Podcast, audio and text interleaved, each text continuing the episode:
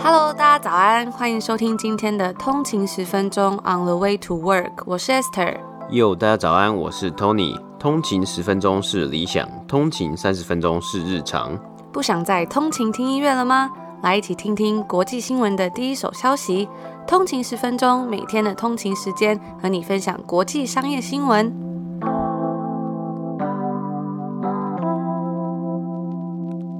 大家早安，欢迎回来通勤十分钟。今天是四月五号，星期一。大家早安。那今天虽然是星期一，一个礼拜第一天，不过呢，我知道大家还在这个连假假期当中，嗯、但是呢，我们还是希望说，在礼拜一的时候可以陪伴大家，不管是可能在回家路上啊，或者可能需要通勤，或者是在家里上班，在各个地方的通勤族，我们都希望可以在这边陪伴你度过星期一。所以，我们今天还是有出节目的。嗯哼，没错。那也祝大家，就是希望大家回家的路上，或是呃在旅途的路上啊，都可以平平安安、顺顺利利。那因为上礼拜五是北美者这里的 Good Friday，那美股呢是没有交易的，所以我们就话不多说，直接进入今天的第一则新闻。我们在之前有跟大家分享到要来公布这个三月份最新美国的就业报告嘛？那美国劳工部呢，在上周五的时候就公布了这一个三月份最新的就业报告，在三月份总共增加了九十一万六千个工作岗位，是自去年八月以来最大的增长，而比起二月的四十六万八千个，也算是增加了非常的多。那失业率呢，也从六点二个百分比降至六 percent，那这个数字是自从疫情以来最低的一个数字。而什么样的产产业会增长最多呢？相信其实也不难猜想，因为其实现在美国的疫苗打得如火如荼，其实大家都已经跃跃欲试要出去玩了嘛。因为其实夏天也即将到来。那答案呢，就是总共增加了二十八万个工作岗位的休闲娱乐产业。这个产业其实它也是在疫情以来受伤最严重的产业，但也因为这样，它是复原幅度最大的一个产业。那除此之外呢，还有 construction 营造业，总共是增增加了十一万个工作岗位。那如果有收听我们之前节目的通勤族，应该都知道说，自从至少是上一个夏天以来，房市可以说是非常的火热，甚至在今年一月份的时候，房价创下了十五年来最大的年度涨幅。那接下来呢，我们就来看看这样子的增长会有什么样的影响。经济学家们表示说啊，这次的就业报告算是代表了劳动力市场恢复到健康的一个转折点。那这次。呢，不仅仅是连续第三个月出现正的，就是积极的工作机会增长，也代表未来会更加的看好。首先呢，是疫苗的接种工作在美国已经全面展开。那当然，大家就会希望说，因为疫情而导致的这种健康危机，能在未来几个月内结束，然后被迫关闭的商家还有公司都可以恢复到正常。拜登的一点九兆刺激方案，再加上疫情的时候民众增加的储蓄，还有额外的一千四百。块美金的这一个 stimulus check 的补助，民众都已经准备好要来花钱消费了。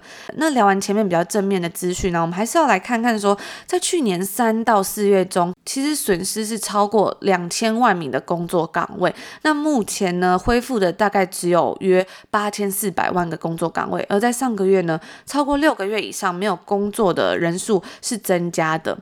拜登在上周提出价值二点三兆的基础建设提案，那就他字面上来看，这个计划呢就是叫做 American Jobs Plan 美国就业计划。而根据 Moody's Analytics 分析公司的数据，到拜登任期结束的时候，预计将会创造一千三百五十万个就业机会。对比没有这个计划的话呢，则是会少了大概是一千一百四十万个工作机会。但是由于共和党还有美国公司对于加税是持比较谨慎态度的，所以要完成这个计划呢，可能会不太容易。那以上就是今天要跟大家分享这个最新的就业报告。而说到这个疫苗的部分呢，其实在美国部分真的是已经开始全面接种。不过呢，在加拿大部分，目前我们这边好像还是达到七十岁左右的人，所以大家其实还是蛮紧张。因为上礼拜有跟大家分享到，这个 Ontario 又开始要做封城的动作了。虽然零售店还是可以开放，本来从五十 percent 的 capacity 可能变成二十五这样，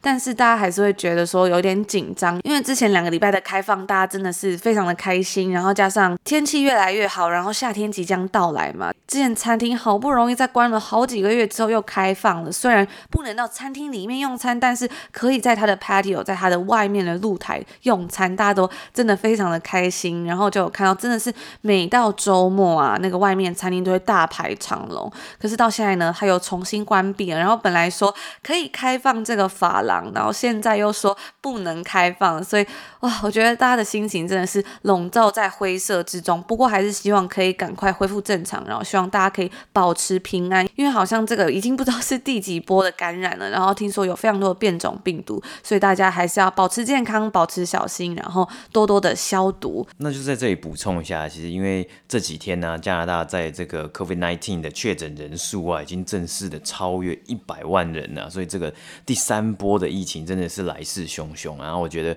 有一个东西是我自己的个人观点呢、啊，就是我们之前住在温哥华嘛，那温哥华在加拿大是属于 BC 省 （British Columbia），然后 BC 省的有一个这个算是首席的卫生官员，他叫做 Doctor Bonnie Henry，Bonnie Henry 博士呢，他在。这个疫情之下呢，他就是负责很多的卫生的一些这个相关的政策啊，还有负负责宣布一些可能会有一些相关的禁令啊，包括最近其实 BC 省也有一些封城或是类似封城的 shutdown 的禁令，我们之前在节节目上面也有提到过嘛。然后有一个让我自己很不理解事情呢，是这位 Doctor Bonnie Henry 啊，他竟然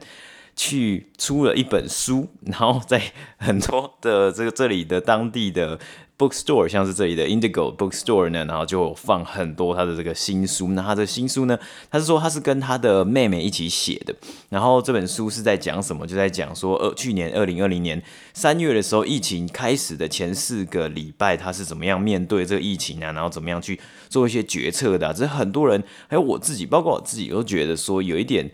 怪怪的，因为毕竟疫情也还没有结束，然后你竟然就为了。想要让大家知道你前四个月疫情一开始前四个月的一些心路历程，然后还出了一本书，然后想要好像是想要博取一些媒体的目光，或是怎么样的，然后去宣传你自己的一些政策啊，或是你自己的一些政绩，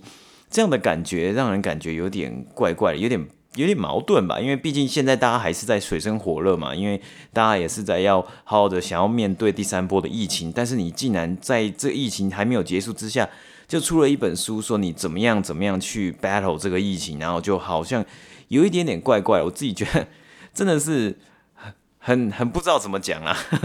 那因为最近也是复活节的连假嘛，之前我跟大家分享上礼拜我是 Good Friday。然后就在论坛上看到有网友分享，他们就有偷拍到这个 Bonnie Henry，他好像去搭飞机，不知道去哪里，而且还没有戴口罩。然后就是大家就一直骂，因为大家可能就真的是觉得很不开心嘛。就是像刚刚 Tony 讲的，或者是发现说，哎，因为 BC 现在状况其实蛮严重的，所以大家就会觉得说，你怎么可以这个时候，哎，就是不就是自己好没有好好做好这个戴口罩的动作。呀，yeah, 其实就跟我们之前有跟大家分享过嘛，在 Ontario 有一个官员，他也是在。十二月圣诞假期的时候呢，自己私底下跑去，没有跟大家讲，自己跑去了加勒比海度假，然后回国的时候，回加拿大的时候呢，被抓包，然后才引咎辞职嘛。那这个东西，我觉得有时候就会觉得，哎，你们这个政府，然后讲的说一套做一套的感觉，然后大家自己一定会有这样的心情嘛，因为毕竟。这几个月又开始再度的第三波，然后又要 lock down 啊，或是你说 shut down 啊，或者你说 circuit breaker 啊，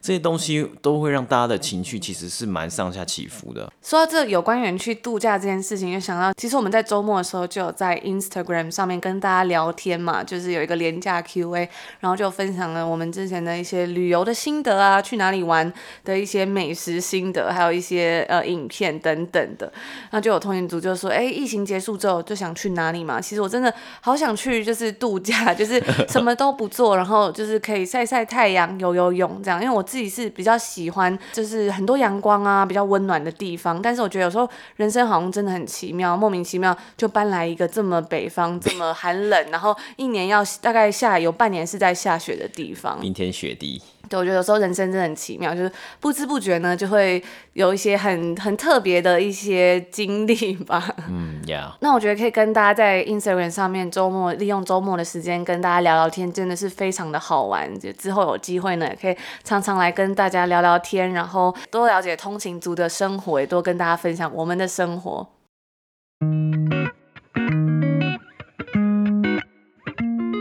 我们来跟大家分享一个速食业的相关新闻啊。我们先前我自己在节目上其实也介绍过很多次的这间公司 Restaurant Brands Internationals，那 RBI 简称 RBI 呢，它是汉堡王、Popeyes 炸鸡以及加拿大咖啡连锁店 Tim Hortons 的母公司。那上周呢，RBI 的 Chief Marketing Officer CMO Fernando Machado 宣布正式辞职。那几天之后呢，他也正式的宣布他要加入 Activision Blizzard 担任该公司的 CMO。而 Fernando 原先的职位呢，将用现任 Popeyes 的全球 CMO 暂时代理。那根据动视暴雪的总裁以及 COO 表示啊，Fernando 是行销能手啊，并且有许多经验带领大胆和创新的行销 campaign，也在许多全球知名品牌中带领不同的行销团队执行这些行销的企划。那 Activision Blizzard 呢，在去年疫情之下受惠嘛，因为许多人待在家中，增加了玩电玩的时间。该公司旗下有出品了许多知名的游戏，包括 Call of Duty、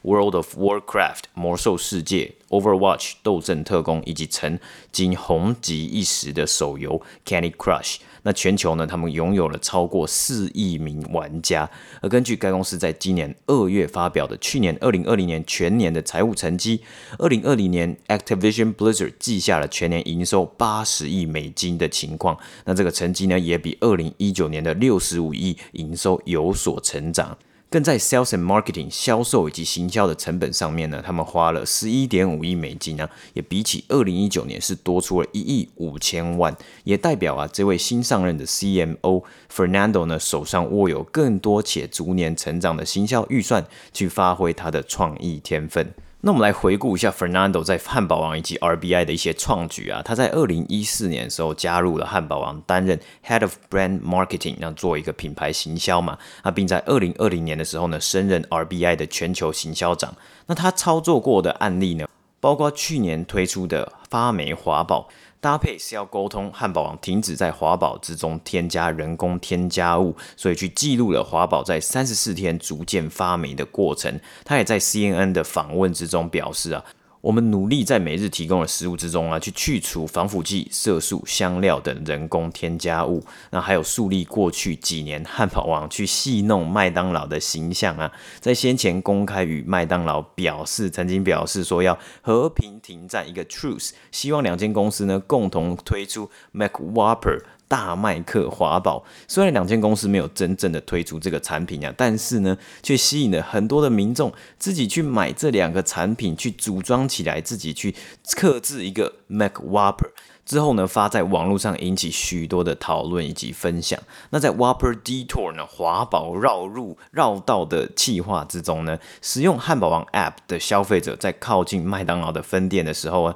会收到通知说可以用一美分的价格购买汉堡王的华宝。那 App 之后呢，会将消费者指引到最近的汉堡王分店。那这些行销的 campaign 呢，也算是塑造了汉堡王的形象，有点有趣，但有点好玩，会直接正面的去迎击他们的竞争对手麦当劳。那在最近啊，我们也有看到汉堡王进行了品牌的重新改版嘛，将 logo 改回复古的标志，以及推出独家字体 Flame。那这个相关的新闻呢，其实我们在之前的节目中也有提到过啊。不过就算拿过了这么多的广告奖项啊，推出了这么多有名的 campaign。他们还是会有下错棋的时候，在该公司今年国际妇女节的推文之中啊，该公司推出计划，希望想要有一个奖学金，投资在一个奖学金，帮助提升女性专业厨艺技巧啊。根据 Forbes 的报道之中啊，他们有提到，在美国仅有二十四 percent 的厨师为女性，而更仅有七 percent 的主厨是女性呢。所以他们的本意呢是希望拉近这样的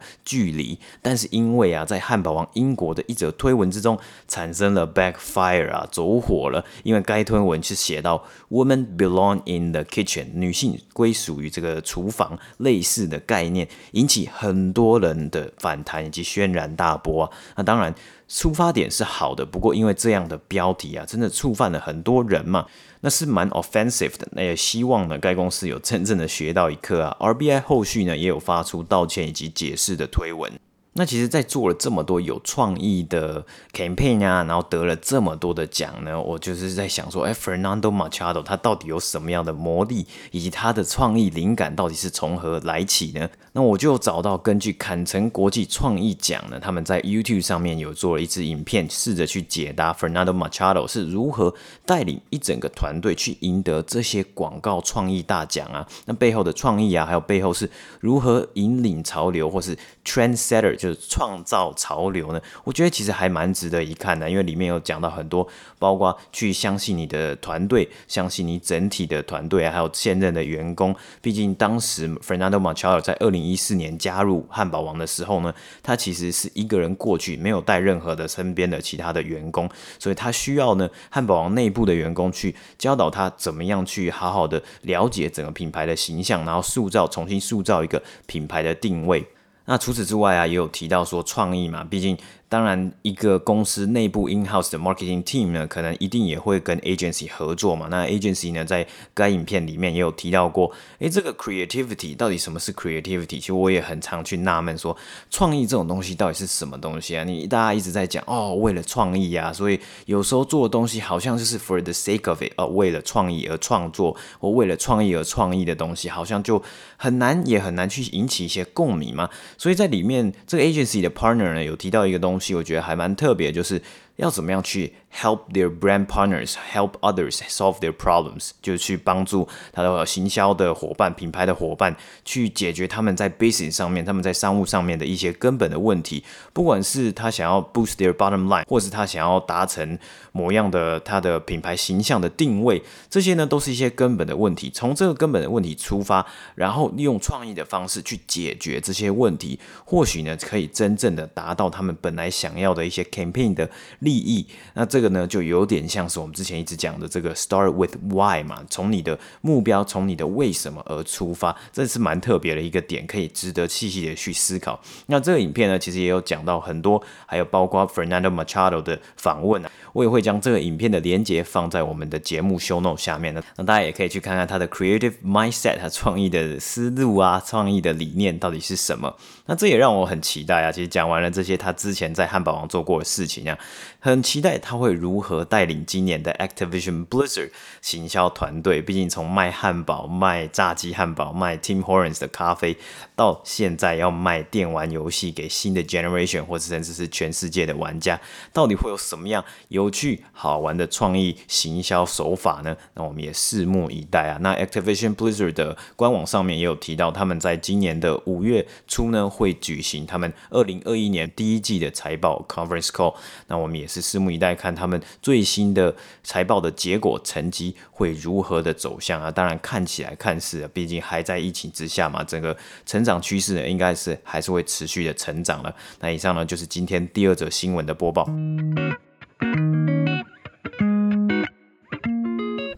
那以上呢，就是我们今天要跟大家分享的所有的内容。刚刚有跟大家分享到，我们周末有做一个 Q&A 的活动在 IG 上面嘛。那第一个就有分享到之前去墨西哥的时候的一个小短片。其实我自己很久没有看了，有时候手机啊不知不觉就会累积超多的照片。而且换手机的时候，然后就是越来越多，越来越多，然后容量越买越大。这时候硬碟真的就非常的重要，因为我就发现说，其实很多照片我都删掉了，因为放不下嘛。有时候手机真的会塞爆，但我就有。找到一些仅存的一些回忆，我觉得哇，就是好怀念，我都忘了自己做过这些事。我记得那时候我去墨西哥，我是去参加了一个青年志工大会，跟学校的教授还有一些同学去这样。然后那时候在墨西哥刚好。因为很久以前在外交部实习的时候，认识一些就是墨西哥的人。那后来我们都有一直联络。去墨西哥的时候呢，那时候我们在 Puebla，就是他一个另外的一个城镇。那那时候那个朋友就开车来找我，然后就带我去吃当地的那种 tacos 啊，或者 burrito 的店。哇，我觉得真的是非常的到地耶。因为现在其实，在加拿大吃，我觉得感觉真的都不太一样。然后那时候在旁边吃，它其实有点像路边摊这样子。然后就有街头艺人，他就会拿着一把吉他，然后在你旁边，那你只要给他一点钱，他就会。你就可以干，那你给他钱呢，你就可以点歌。就我觉得是一个文化非常不一样的地方。我现在也是回想起来，真的还蛮印象深刻的，很好玩。嗯，而且我觉得很特别的是啊，就是在储存回忆的时候啊，或者在拍照的时候，有时候好像在看影片。是特别更有感觉的嘛，就是比起拍照，因为影片你会有动态，然后你会有一些声音。那以前呢，可能就觉得哦，我就是出国随便录一录啊这样。但是三年、四年、五年之后回来看，我就觉得哇，那当初很庆幸，当初有拍下这些影片，就会。比较可以感同身受当时的一些情境，然后去从你自己的回忆之中去抓取到这些就是可以 relatable 的一些感觉啊。那我自己呢也还蛮想念、怀念刚刚 Esther 有讲到，就是在一个有阳光、很阳光充足的地方啊，休闲的那个氛围，特别是以前在西班牙交换学生的时候啊，因为。就是西班牙的天气是很很很热嘛，就是蛮蛮好的天气，然后出大太阳，然后外面呢很多咖啡厅啊，很多酒吧，你就可以坐在外面嘛，然后你就可以点一杯咖啡，然后就坐在外面晒太阳，然后就坐一个下午，很 chill，非常的 chill。我记得我以前在巴塞罗那的时候啊，我家就是我的那个租屋处啊，离圣家堂非常的近啊，甚至我以前有时候晚上跑步的时候，就会跑去圣家堂，然后再跑回家，然后再跑去圣家，然后再跑去别的地方，这样，然后就看一看，或是哎。你去圣亚堂附近啊，就点一杯咖啡，然后就坐在外面，然后就看着行人的走道。我觉得那个感觉，那个氛围是很棒的，就是有一种。很放松的感觉。那我们就有分享到在西班牙美食的那个照片嘛，因为我个人对西班牙回忆，我最喜欢就是那些酒吧，因为很多时候我最喜欢去的就是那种有很多老人家很传统的那种酒吧。然后有一张照片是我们那时候去格拉纳达，就是南部的地方的酒吧，那家店还蛮有名的，因为它有很多炸海鲜。哦，炸海鲜超赞的。然后就有一个通勤族就我发现说是那个招牌是钻石的吗？我说没错，真的很厉害，一看就知道，因为那个照片里面并没有任何的招牌或什么，嗯、但是这眼尖的通勤族一看就知道，我就说怎么认。出来，他说真的非常好吃。他那时候就是连续了两天，然后我们其实也是当时也是连续了两天。我记得不止两天，我记得好像每天都。但我没有在那里待很久了，只是就是去了很多次。嗯、但就那家店真的还蛮好吃，而且那时候我们去的时候是 Semana Santa，就是人非常多，圣周嘛，所以就有那种气氛，就觉得说嗯，一定要每天都去酒吧这样喝一杯，然后连喝三五家这样子。嗯、不知道为什么西班牙那个啤酒总是喝不醉，然后就是会有那个很就是应该说气氛让人醉，但是酒喝不醉。的感觉哇，非常怀念。有时候我自己都觉得很怀念那些生活，好像也不是不只是说在那个国家或哪个地方，是很怀念当初那个自己无忧无虑啊，然后很自由自在，没有人认识你的地方。嗯嗯，呀，那以上呢就是我们今天所有的节目内容啊，也祝大家有美好的一天，美好的是廉假的最后一天，我们就明天见，拜拜。拜拜。